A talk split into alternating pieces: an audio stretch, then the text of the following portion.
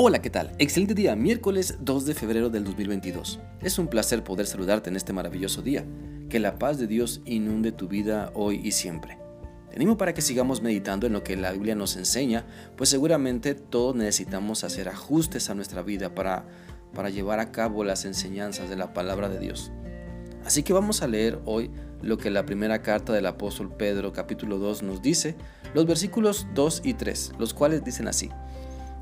Deseen con ansias la leche pura de la palabra como niños recién nacidos, así por medio de ella crecerán para salvación, ahora que han probado lo bueno que es el Señor.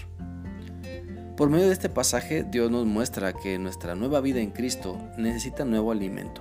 Nuestro nuevo nacimiento necesita un nuevo alimento, el cual es la palabra de Dios, y que ese nuevo alimento nos debe llevar a una nueva acción, a una nueva vida, a tomar y desarrollar nuevos hábitos. Por eso a través de este pasaje de Primera de Pedro 2, Dios nos hace referencia a un niño recién nacido que tiene hambre y busca con desesperación la leche materna que le nutre y alimenta para que pueda crecer y desarrollarse en todos los aspectos de su vida. Es importante pensar entonces cómo estamos tratando las enseñanzas que Dios nos da por medio de su palabra. No las queremos porque ya nos llenamos de otras falsas enseñanzas que no nos nutren. No queremos lo que Dios tiene para nosotros porque estamos llenos de perversidad.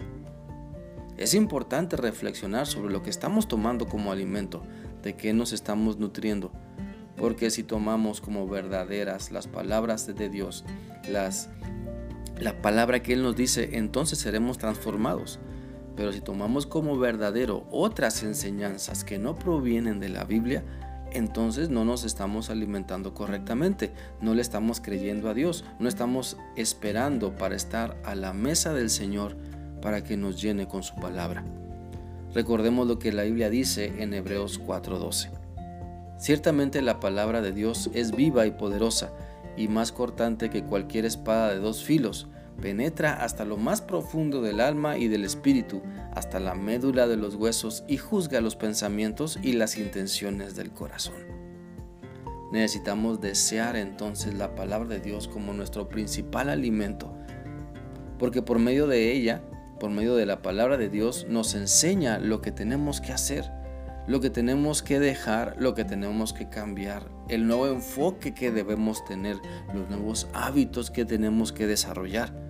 Así como nos sentamos a la mesa para comer lo que en nuestra casa se ha preparado y disfrutamos de todo, de la misma manera tenemos que aprender a disfrutar todo lo que Dios ha preparado para nosotros y nutrirnos de su palabra.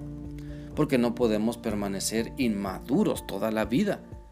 Si nos hemos acercado a Cristo y Él nos ha mostrado que solamente Él nos puede salvar y le hemos recibido, y ahora nos esforzamos por caminar con Él, pues tenemos que crecer y el alimento que Dios nos da nos ayuda para madurar, para que nuestro temperamento se sujete al Espíritu Santo y nuestro carácter pueda ser transformado por el poder de Dios.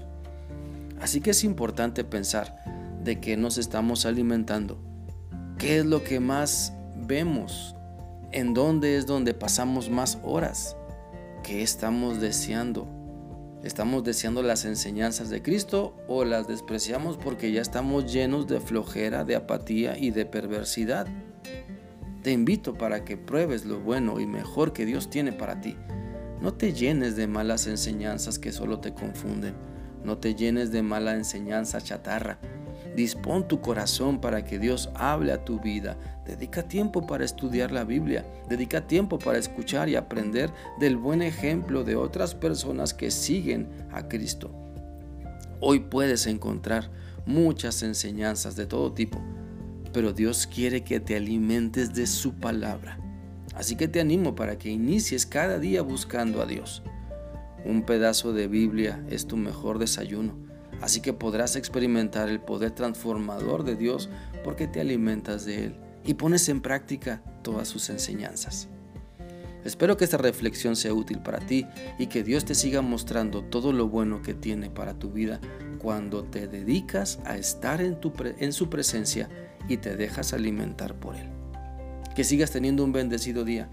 Dios te guarde. Hasta mañana.